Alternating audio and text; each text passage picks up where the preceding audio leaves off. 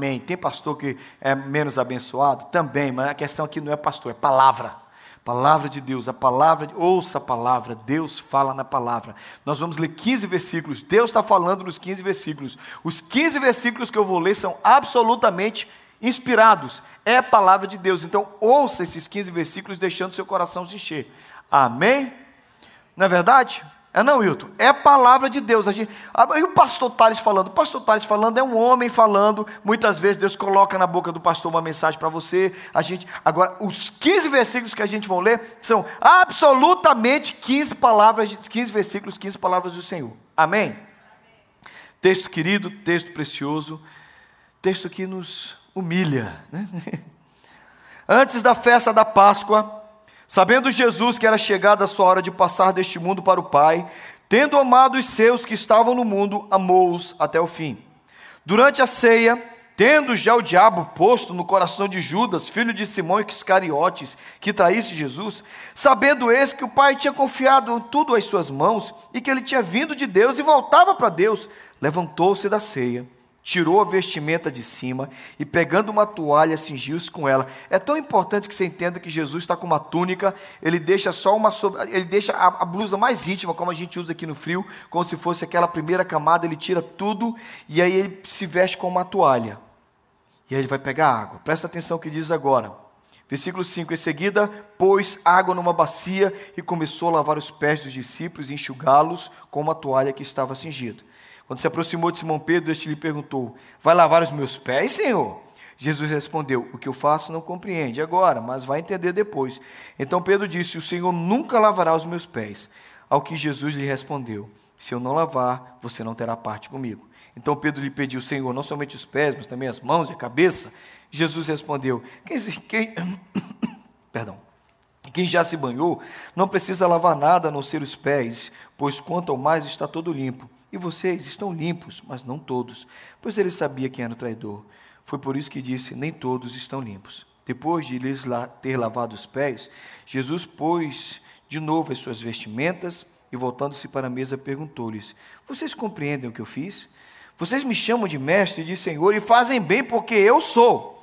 Ora, se eu, sendo o Senhor e mestre, lavei os os pés de vocês, também vocês devem lavar os pés uns dos outros.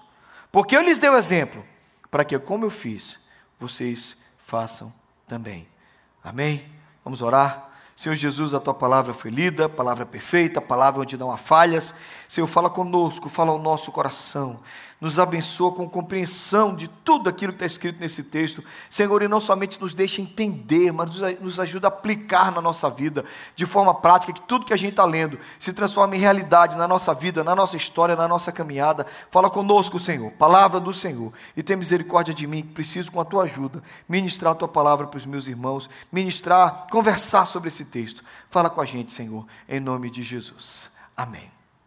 Nós nos realizamos no amor. O amor é a essência de quem nós somos, porque Deus nos fez para amar. Quando a Bíblia diz que Deus nos fez para louvor da sua glória, a grande relação da glória, da adoração é o amor. Aliás, é a maior, é o maior nível de adoração é o amor.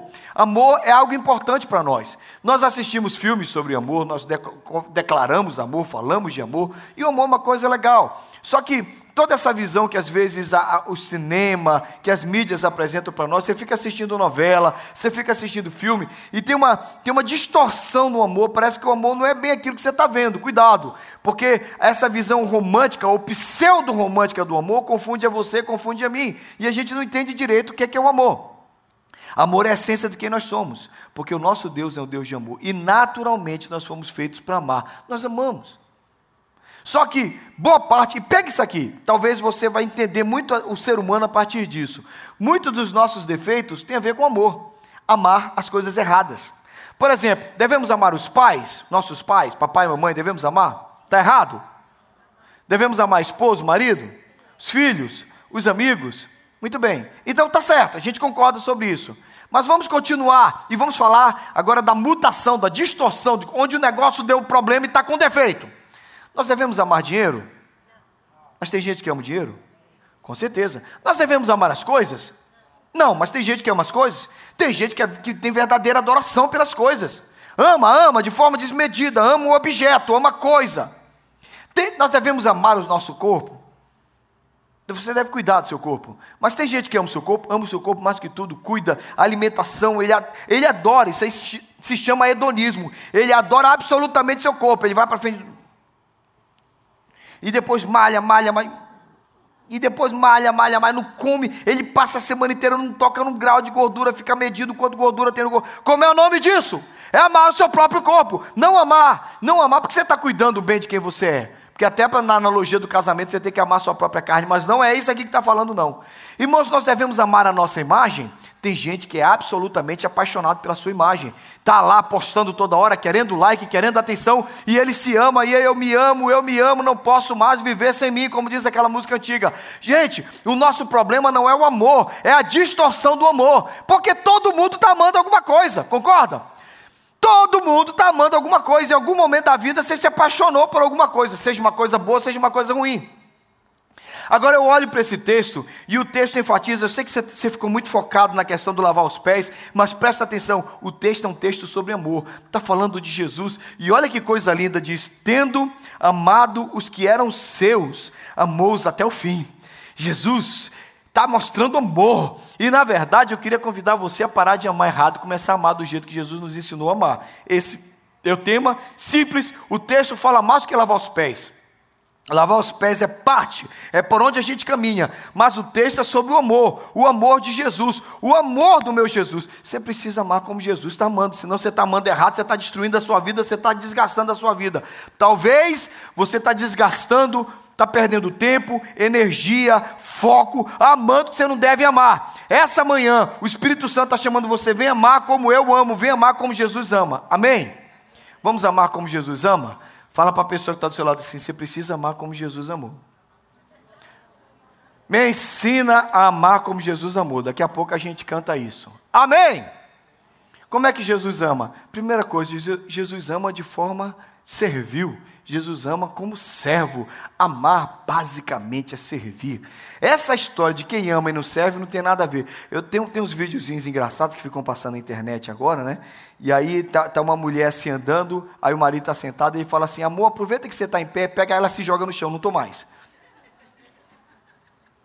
Esse é o grau agora, né? Ninguém quer servir porque parece que servia fazer papel de tolo. Essa história de começar a lavar os discípulos e enxugar com a sua própria toalha. Vamos pensar no texto, gente? Eu sei que vocês são pessoas que leem a Bíblia, vocês sabem, eu já expliquei isso para vocês, mas eu, com medo de alguém não lembrar da explicação, preciso relembrá-los que quando tinha um evento importante, quando você alugava um lugar e eles pegaram um lugar especial, era um cenáculo, eles pegaram um lugar só para aquela ceia. Então, quando você pega um lugar especial para você fazer um evento daquele, normalmente, se você tem dinheiro para ter aquilo, o que, é que você tem? Você tem alguém para lavar os pés. Um escravo, um escravo que já não dava conta de trabalhar no campo, que já não, tava, já não dava conta de rachar lenha, de carregar água. Ficava aquele escravo, o escravo ficava ali na porta, ou então depois ele ia, cada pessoa lavando os pés. Lembre-se que não eram cadeiras, ninguém sentava assim, as pessoas se debruçavam, era quase que um divã, os pés ficavam para trás. Gente, Palestina, região, região semi-desértica, naquela região tem muita areia e ninguém usava tênis Nike. O que é que eles usavam? Sandálias. Imagina o pé daquele povo no final do dia, poeira para um lado, poeira para o outro, aquele negócio ia ficando pé sujo, pé preto, aí de repente daqui a pouco o pessoal se deitava, levantava assim a palma dos pés, porque todo mundo ficava assim, e aquele pé sujo para cima, não tinha jeito. O que, é que tinha que fazer? O escravo ia lavar, ninguém foi lavar. Era um dia que talvez alguns dos discípulos pudessem fazer assim: Senhor, não tem ninguém para fazer isso não? Eu vou fazer. Mas ninguém falou nada. E de propósito, Jesus vai lá e começa a lavar os pés dos discípulos. Gente, você já lavou o pé de alguém? Você já meteu o dedo entre os dedos de outra pessoa? Você já mexeu com a sujeira da pessoa? Você já deu banho em alguém? Você já mexeu em alguém? Eu sei, por que vocês estão fazendo? Eu acho, eu acho legal a palavra disgusting aqui nos Estados Unidos, porque ninguém fala disgusting de qualquer jeito. Você já viu? Olha para o seu filho, ele nunca fala, ele fala assim, é disgusting. Já viu? Assim, disgusting entorta a boca, vira a cara para o lado. Ninguém fala descanso. Descanso. Disgusting. Adolescentes são campeões de falar nojento desse jeito, né? Falam de forma nojento. Disgusting. Mas é disgusting mesmo. É feio, é nojento se lavar. Agora imagina Jesus começa a lavar os pés dos discípulos. Jesus estava mostrando que amar é servir. Quem ama, serve, serve com alegria, serve com prazer, serve, não se. Ah, mas vou fazer. Gente, vamos lá, vamos imaginar se Jesus fosse a sua mãe? Ele ia pegar, olha, ninguém lava o pé de ninguém nessa casa. Eu quero saber quando eu morrer, quem vai lavar o pé de vocês? E ele ia morrer no outro dia. Amanhã eu vou morrer. Eu quero saber quem vai lavar os pés. Porque sou eu. Jesus serve, mas gente, a pior coisa é quando você serve de má vontade, é quando você serve reclamando, quando você serve e enchendo a paciência. Podia ou não podia? Jesus podia lavar desse jeito, mas ele não lava o pé desse jeito. E é uma surpresa. E ele começa em silêncio. Já imagina, ele coloca, ele coloca sobre si a toalha e ele começa e vai limpar. Eu estava falando com Léo e a Andressa, quase que eu errei, o nome, eu errei o nome da Andressa no primeiro culto, cara. Chamei a Andressa de Aline. Aí ela já virou para o marido: quem é essa Aline? O Léo e a Andressa casaram semana passada, eu fiz o casamento deles no sábado. Eu estava lembrando do Silvio Irã e a Socorro, amigos nossos, policiais lá, policiais da Polícia Federal, foram destacados lá para o fundão do Mato Grosso do Sul. A casa deles ficava no meio do mato, lotada de sapo. A mulher, Socorro, morria de medo de sapo. Você já pisou num sapo? O bichinho geme e depois ele pula. Agora imagina você descer do carro no escuro, numa cidade que não tem muita iluminação, lotado de sapo ao redor do carro. O primeiro ano de casamento todinho, o Silvirã tirava socorro nos braços de dentro do carro e levava até a entrada da casa. E ela falava com aquele sorriso, pastor, passei meu primeiro ano todinho de casamento, sendo carregada nos braços pelo Silvirã. Bonitinho, mas tem a ver com o serviço. Para ela, ela era muito importante a lembrança do serviço. Para ele era muito importante falar que fez assim: quem ama serve. E se você tem alguém que diz que ama e não serve, é porque não ama. E se você diz que ama Jesus e você não serve a Jesus, tem alguma coisa muito errada com você. Porque quem ama Jesus quer servir Jesus. O serviço é natural do amor. Amém? Se você quer amar, então prova que você ama, servindo. Mas o serviço de Jesus o amor de Jesus não é somente o amor que serve, mas é o amor que ensina, porque Jesus estava ensinando aquele povo como fazer. Deixa eu explicar para vocês como é que eu faço, como é que se ama de verdade. O amor é desse jeito. Jesus está dando aula, Jesus é o professor. Irmãos, sinceramente, a gente precisa aprender. Nós temos a maior e mais abençoada oportunidade do mundo, nós temos Jesus como nosso professor. Irmãos, isso não é teoria, isso não é coisa assim que eu estou inventando na minha cabeça. Jesus disse que ia nos ensinar se nós quiséssemos. Não há um crente sequer que se ajoelhe, que coloque o joelho no chão e diga: Senhor, me ensina. Ele vai te ensinar. Peça que ele vai te ensinar. Vai doer. Talvez vai machucar, mas ele vai te ensinar. É o prazer do nosso Senhor nos ensinar. Amar é ensinar. Quando você ama, você quer que a pessoa aprenda. Deus nos ama demais, Ele vai nos ensinar. Você precisa se matricular na escola de Jesus, na escola do amor, e Ele vai te ensinar a amar. Às vezes Ele coloca umas pessoas bem difíceis para a gente amar. E você vai dizer assim, meu Deus, como é difícil. Irmãos, é verdade, mas Ele vai ensinar você a amar. E amar é, aprender, é, é possível aprender a amar com Jesus. Eu, eu sei que você talvez esteja aí pensando, ah, não sei não, mas o meu mestre, o meu professor, o meu querido vai me ensinar e vai te ensinar. Eu, eu contei uma história no primeiro culto, quero liberdade de contar de novo, porque essa é uma história importante da minha infância. Sétima série, até a sétima série eu era terrível em matemática. Eu odiava matemática. Na verdade, no ano anterior, na sexta série, eu bombei em matemática, fiquei devendo matemática, eu fazia matemática de noite, da sexta série, e fazia a sétima série de tarde. Eu, tinha, eu, eu odiava matemática. Mas Deus é muito bondoso, Deus coloca pessoas no nosso caminho para nos ensinar. Amar é ensinar. Um dia acabou a aula, e eu tinha, a minha irmã tinha uma, uma bicicleta chamada Calói Cecizinha. Alguém lembra que tinha uma cestinha na frente? Eu nunca vi essa, essa, essa bicicleta porque não é do meu tempo, mas a minha mãe tinha uma foto, brincadeira, tem. então tem, tem aquela cestinha na frente. A bicicleta, eu lembro da bicicleta até hoje, soltava corrente, fui ajeitar a corrente, as unhas ficaram terríveis. Fui para a aula com a unha suja.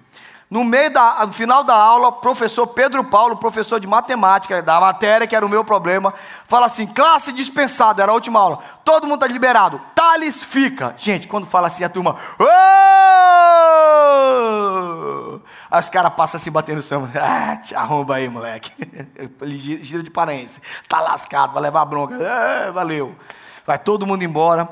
Thales, na minha mesa. Aí eu vou para a mesa do professor Pedro Paulo. Põe a mão em cima da mesa. Estica os dedos. Totalmente. Nossa, tudo sujo de graxa. Thales, eu estudei numa escola de freira, ele começou a me dar um sermão daqueles. Estudei numa escola de freira, uma freira me explicou que as unhas de um homem são cartão de visita dele, mostra que você é uma pessoa educada, você não pode estar com as unhas desse, mas me deu uma bronca, você é um menino legal, acabou comigo. Quase que eu limpo no dente, de tanta vergonha. Acabou a conversa, eu fui me embora. Pedro Paulo me deu uma bronca, mas ele me adotou. A partir daquele dia, onde ele me achava, ele ia atrás de mim me chamava, conversava comigo. Minha, a, próxima, a próxima vez que eu teve prova, eu tirei a nota máxima, fiquei amigo do professor Pedro Paulo. Pior que de noite a minha dependência era com ele. De novo, ele me abraçou. Minhas notas subiram. Nunca mais tive problema com matemática. Eu fui fazer economia. Em economia você estuda a pior matemática que tem, que é integral e derivada. Não queira saber, esse tipo de cálculo é insuportável, mas eu estudei culpa do professor Pedro Paulo, mas eu fui ensinado. Ah, eu, eu, fui ensinado. Alguém me ensinou a amar matemática. Alguém me fez amar os cálculos. Alguém me fez amar. O nome dele foi Pedro Paulo, meu professor de matemática da sétima série. Anos depois eu estou falando dele. Sabe por quê, gente? Porque quem ama ensina. E quando você é ensinado no amor, você passa a gostar. Que tal você mostrar que você ama ensinando? Senta do lado, conversa, ensina, caminha, mostra que você ama. Se você quer amar como Jesus amou, você tem que ensinar, porque o amor passa pelo ensino. Amém? E talvez a igreja vai melhorar muito se todo mundo resolver começar a ensinar o que você tem. Irmão do reino de Deus, não tenha medo de dividir conhecimento, dividir o que você sabe, porque quanto mais você dá, mais você tem. Quanto mais você retém, menos você tem. Quanto mais você compartilha, mais Deus aumenta na sua vida. Esse é o reino de Deus. Mas o amor de Jesus também não é somente o amor que ensina. Mas eu, é, esse foi um tempo tão difícil para eu preparar essa mensagem. Irmãos, essa é uma daquelas mensagens que eu ralei para preparar, porque eu, eu, sofri tanto. Eu preparei para outro texto, eu fiquei naquele texto que fala o grão de, o grão de trigo, se ele não morre. Eu preparei tudo, estava lá. Gente, eu quero saber quem de vocês que atrapalhou minha vida, porque essa mensagem para algum de vocês, por favor, muda de vida, deixa eu pregar no texto que eu queria pregar. Você facilita a minha vida, porque realmente eu não queria pregar esse sermão, eu queria pregar um outro sermão. Até ontem à tarde eu estava em luta, em, em conflito sobre o que pregar. Mas esse talvez seja o centro mais doloroso do que eu vou falar. Amar é humilhar-se, porque o amor nos humilha. Quando você ama alguém, você acaba de abrir o peito para ser humilhado, porque você dá poder para essa pessoa te humilhar e te arrebentar. Na hora que você deposita a sua vida na forma de um amor sobre a vida de alguém, se dá poder a essa pessoa de te humilhar como ninguém pode. Se alguém não te ama, não faz diferença. Você não é uma pessoa, também não faz diferença. Jesus levantou-se da ceia, tirou a vestimenta de cima, pegou a toalha, cingiu-se com ela e foi ser o que ele foi. O capítulo 2 de Filipenses diz que ele se humilhou, ele se humilhou, porque amar é humilhar-se, sendo obediente até a morte e morte de cruz. Para que ao nome de Jesus se dobre todo o joelho no céu, na terra e debaixo da terra. A humildade é um exemplo do amor. Irmãos, é, egoísmo não, mas o orgulho não combina com amor. Não tem como orgulho e amor combinarem. O amor combina com, com humildade. E Deus, para nos amar, teve que se humilhar. Ele é Deus. Aí ele desce, vem para o nosso nível, vem ser homem como nós, mas depois de ser homem como nós, ele se torna homem de dores. Depois ele morre, morre como um homem sem honra, morre como um bandido, é enterrado como um indigente. Quem é Jesus nessa história? Quem mais se humilhou foi Jesus. E o amor de humildade que Jesus nos ensina é um amor que a gente precisa aprender. A maioria das vezes nós não levamos o amor adiante porque tem muito orgulho no nosso coração e o orgulho não funciona. Amar é humilhar-se, amar é você descer. Irmãos, como o amor exige de nós humildade. E quando a gente ama e é humilde do jeito que Jesus quer, as coisas mudam. Talvez para que você ensine para o seu filho, para sua esposa, para o seu marido, para as pessoas ao seu redor, talvez para você ensinar o amor, você precisa reconhecer que você precisa se humilhar. É assim que as coisas acontecem. Tem uma história interessante de uma moça, ela tem um noivo, o noivo comete um crime, e nesse crime ele é condenado, e nessa cidade tem uma seita, uma cidade que tem um, um campanário, Nesse campanário tem um sino.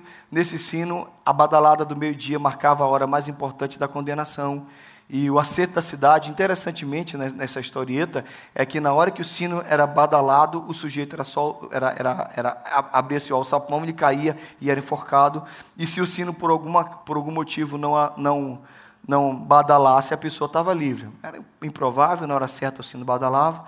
Deu meio-dia, hora do sino badalar, corda no pescoço do cara, forca pronta, aí pronto para abrir o alçapão e de repente o sino não bate, o sino não bate, o sino não bate, o cara que está lá embaixo do campanário puxa a corda, o sino não bate. Infelizmente o juiz diz: é a nossa tradição, o sino não bateu, meu filho, você está livre, vai embora. Ele vai embora, daqui a pouco ele se encontra com a noiva, a noiva toda feliz.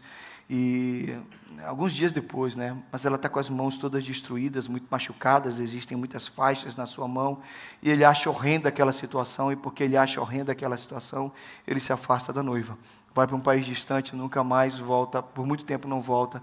Quando ele volta, pergunta da moça, diz ela está bem, está casada, está feliz. E alguém pergunta, e ele pergunta por que ela ficou com as mãos machucadas daquele jeito. Ele diz, você não sabe o que aconteceu? Não. Ela se agarrou ao pêndulo do sino. Então o sino, em vez de badalar, batia na mão dela. Enquanto ela batia, enquanto o sino batia, não fazia som porque estava esmagando a mão dela. Ela esmagou a mão para salvar a sua vida. Amar é humilhar-se muitas vezes. Aí você fala, mas pastor, a história não acabou bem? Eu não disse que a história acabou bem. Eu só disse que amar é ser humilde. E eu aprendi com Jesus que a história acaba bem, porque quando a gente ama, a gente aprende a viver como ele viveu. Jesus se humilhou por amor a nós. Ele fez mal? O que vocês acham? Valeu a pena para você a humildade de Jesus? para mim também. Então eu sugiro que você caminhe na humildade de Jesus. Amar não somente é humilhar-se, mas amar ainda, por mais doloroso que seja, é saber escolher, agir, é, é, é amar e ter paciência com a incompreensão. Por quê? Porque, gente, quando, quando você ama, você tem que olhar para o outro e dizer que às vezes a pessoa não está entendendo seu amor. No caso de Pedro, Jesus está lá lavando os pés e o Pedrão está dizendo assim: o senhor não vai lavar os pés? Eu acho que eu, eu a, a gente às vezes cabeça quente, o que, é que a gente faria? Ah, então fica aí. Ah, estou lavando, já estou fazendo muito, lavando lavando o pé, todo mundo lavar seu pé, ainda tem que aguentar bancar o gostoso? Ah, planta batata. Não era assim? Jesus dizer, ó, pulei você, vou lavar do Tiago. Pensa bem, vai, você vai ficar fora da bênção. Ah. Amar é ter paciência com a incompreensão do outro. O outro, às vezes, não sabe o que está acontecendo. Não sabe compreender o seu amor. Quer ver? Olha para os nossos pais. Quantas coisas que os pais proibiram. E a gente diz assim, hum, meu pai não sabe de nada.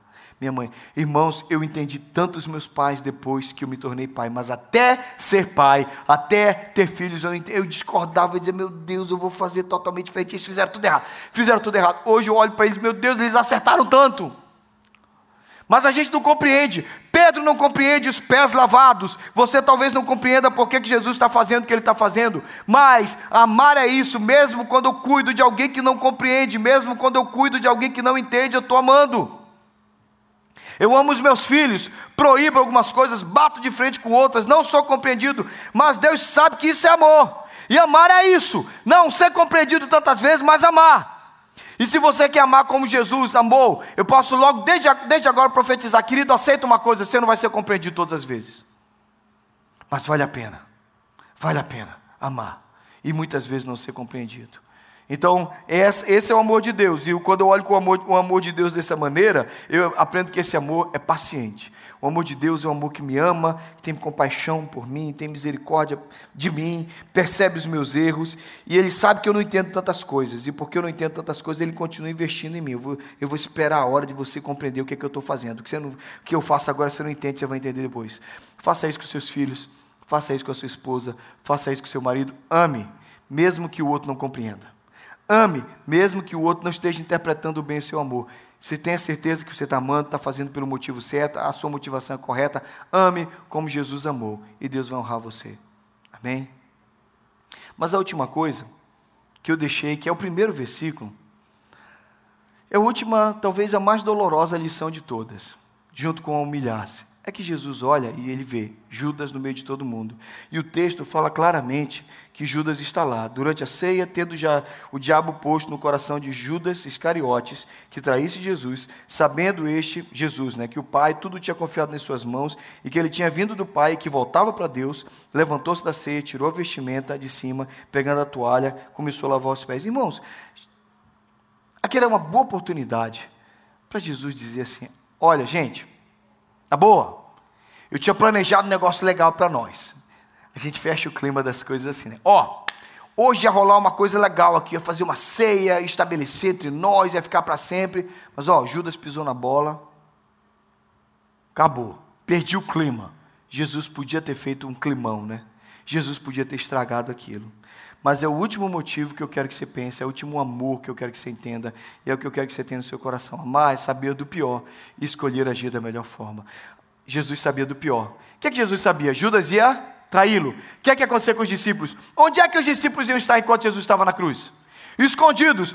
O que é que Pedro ia fazer? Pedro ia negar Jesus três vezes. E aquela multidão que quando Jesus chegou segunda-feira lá, no, ah, eles diziam, Osana o que vem em nome do Senhor. Oh, levantava as, as, as, folhas de palmeiras, jogava as vestimentas no chão. Vem Jesus, vem Jesus, Osana, Osana, bendito que vem. Essa mesma multidão diante de Pilatos ia dizer, nós queremos Barrabás, o senhor pode crucificar Jesus.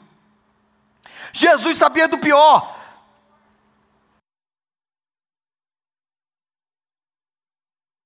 Sabia que ia dar tudo errado, ou pelo menos tudo errado na nossa perspectiva. Ele sabia que ele seria traído, abandonado, que ele seria enganado, que ele seria desprezado, sabia de tudo. E ele escolheu agir da melhor forma. Agora, olha aqui, irmão, beber água, né? Não adianta pegar água. Não adianta você saber do pior e agir da pior forma. Foi uma escolha de Jesus. Jesus sabia do pior mas ele escolheu agir da melhor forma.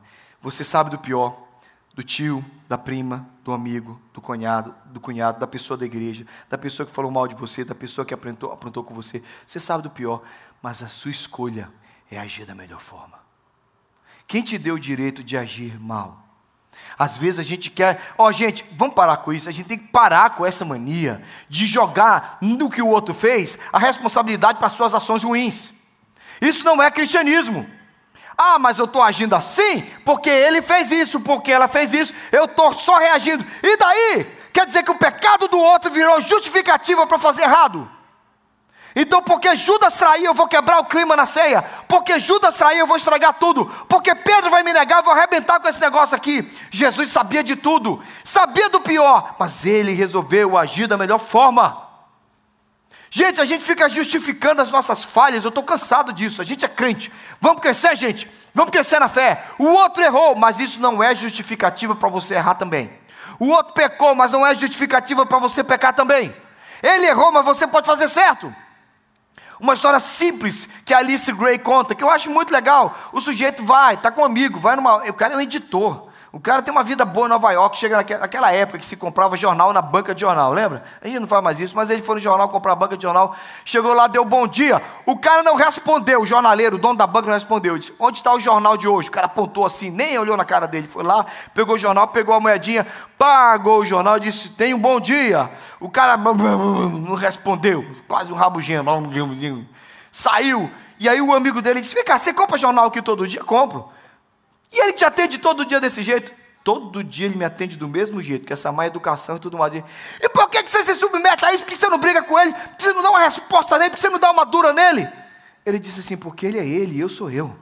Aquele é o jeito dele agir, mal educado e grosseiro. Eu, esse é meu jeito de agir, com educação. É, ele não vai determinar quem eu sou. A escolha dele é ser daquele jeito. Eu sou diferente. Judas age como Judas, mas Jesus age como Jesus. Seria terrível se Jesus se submetesse às ações de Judas e a reação de Jesus fosse igual às ações de Judas. Irmãos, nós precisamos agir diferente, e isso é amor. O que os outros fazem, os outros fazem, mas a minha escolha é agir como Jesus. E é aí que as pessoas mudam. Então você ensina, você ensina a amar. Tem uma história muito bonita, uma, sempre, é sempre uma recomendação. Se você vai ler uma obra clássica, leia, leia os clássicos, leia Os Miseráveis de Victor Hugo, uma ótima obra. A história do Jean Valjean, ele passa 19 anos numa cadeia porque ele roubou pão para alimentar a sobrinha. Ele vai para a cadeia porque ele matou a fome da sobrinha. Volta de lá um monstro, a, a, a, embrutecido pela cadeia. Mas naquela, naquela loucura de sair da cadeia, ele vai parar na casa de um, de um bispo. E o bispo é um homem bom, cuida dele. Mas ele, mesmo tendo sido tratado com tanto carinho pelo bispo, de madrugada ele rouba o bispo, ele rouba a prataria do bispo, garfos, talheres, facas, e sai de madrugada fugido, levando a frataria do bispo. Lá na frente ele é apanhado pelo xerife da cidade. O xerife fala para ele assim: Você roubou? Não, ele me deu, roubou. Eu sei de que é essa prataria do bispo, bora voltar lá. E aí o xerife traz o Jean Valjean até diante do bispo e diz: Bispo, sei que essa prataria é sua. Esse cara disse que o senhor deu para ele, mas eu não acredito, não. É ladrão, não é? Ele roubou, não é? O bispo tinha sido roubado. Era a chance dele dizer: Me roubou mas ele resolve mudar a história. Ele diz assim: Não, eu dei para ele, é verdade. O xerife fica sem graça. Deu, dei. Inclusive, ele diz: Por que você não levou o castiçal? Devia ter levado os castiçais também, que eu disse. O xerife vai embora, sem graça. O Jean fica com o bispo. E ali a vida do Jean muda um ato de bondade, de quem sabia o pior, mas escolheu agir da melhor forma, muda a vida do Jean Valjean. Depois ele vai se tornar o cara mais importante da cidade a partir disso. Os Miseráveis é só uma obra, é só uma ficção, mas é para lembrar que quando alguém resolve fazer certo, quando o outro está fazendo errado, as vidas mudam. Ele errou, mas eu não preciso responder com o erro que ele fez. Ela errou com você, ele enganou você, ela te roubou, ele aprontou. Tá bom, estão aprontando com você, geral, ok, mas você não precisa ser escravo disso. Eles agem como eles agem, porque Judas age como Judas, mas Jesus age como Jesus. E a gente vai escolher amar e fazer o melhor.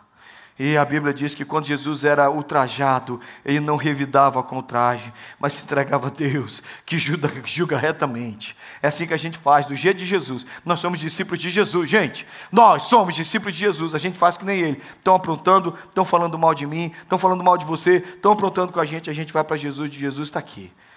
Eu vou agir do jeito que o Senhor mandou eu agir, eu vou amar. O Senhor cuida disso tudo aí. Enquanto a gente pode, a gente abençoa e Deus vai agir. Amém, meus irmãos. Amém. Então, esse é o amor que eu quero convidar você. Pessoal do louvor, como é que a gente pode amar desse jeito? Bem, só Jesus pode colocar. Eu não posso mudar meu coração. Talvez você está ouvindo isso, pastor, esse negócio de amor que serve, amor que é humilde, amor que ensina, amor que resolve pensar o melhor e agir da melhor forma quando o outro está agindo errado, amor que continua tendo paciência quando o outro não compreende. Esse negócio não cabe em mim, não. Não cabe em você, não cabe em mim também, não. Cuidado para você não achar que eu estou pregando isso aqui, estou dizendo, olha, pastor Thales ama, ama o tempo inteiro, mas não tem dia que eu quero matar, irmãos. Você não tem um dia que você quer matar, não? Eu quero. É, cara, eu quero. Tem dia que eu digo, Jesus, que raiva no meu coração. Aí Deus vem começa a acalmar o meu espírito e diz assim: Olha, você vai agir do meu jeito ou você vai agir do outro jeito? Senhor, em nome de Jesus. E aí eu começo a pedir: Jesus, põe teu coração no meu coração.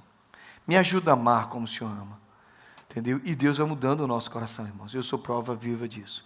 Deus vai me ensinando a amar. Então, quando está muito difícil, eu vou para a presença de Jesus. Amém? É, eu sentei bem ali com uma mocinha sexta-feira, ela estava falando para mim assim, sobre dificuldade de perdoar, uma situação muito constrangedora, muito triste. Eu falei assim: deixa eu contar uma história. Eu contei essa história para ela. Que no meu segundo para terceiro ano do seminário eu fui traído por um amigo. Um cara que sentava a duas cadeiras da minha. Um cara que a gente chegou fazendo reunião de oração no seminário. Ele aprontou comigo. Eu ia para uma igreja, ele não somente falou mal de mim naquela igreja, como ele fechou as portas daquela igreja. Aquela igreja era em Campinas, era tudo que eu queria, parar de dirigir 320 quilômetros e o cara aprontou comigo. E depois que ele aprontou comigo, eu fiquei tão chateado. Ele disse assim: Poxa vida.